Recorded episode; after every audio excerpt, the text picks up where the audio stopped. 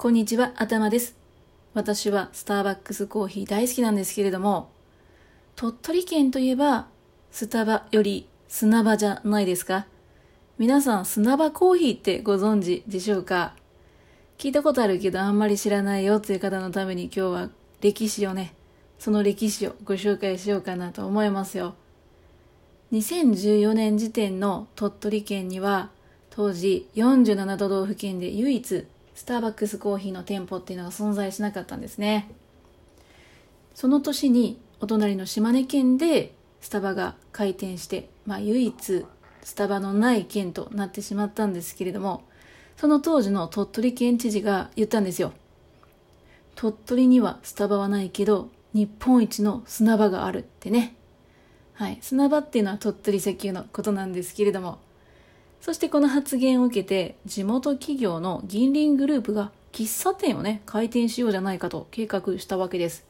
そして、その年の4月22日には、鳥取市の鳥取駅前に1号店、砂場コーヒーっていうのが開店したんですよ。へえ、ということなんですけれども、ただですね、翌年の2015年5月23日に、鳥取県内で初めてスターバックスコーヒーが開店したんですよ。うん。早かったね。早かった。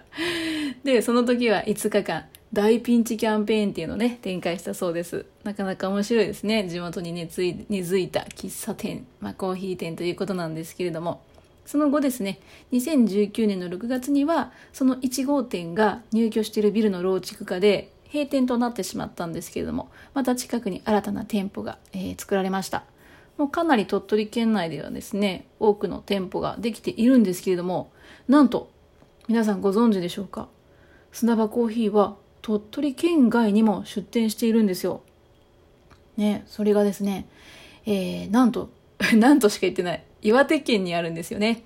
2019年9月15日に、岩手県陸前高田市の道の駅、高田松原に、高田高田松原店っていうのが開店しました。やばい。なんか最後の方噛みまくっておりますけれども。はい。知らなかったですね。えー、砂場コーヒー、県外にもあったんですね。ということで、そんな歴史を持っている砂場コーヒー、鳥取県に行かれた際は、ぜひぜひ足を運んでみてはいかがでしょうか。実は私も行ったことがあるんですけれども、もう本当にね、普通に素敵な家族でも行ける、えー、喫茶店となっておりましたよ。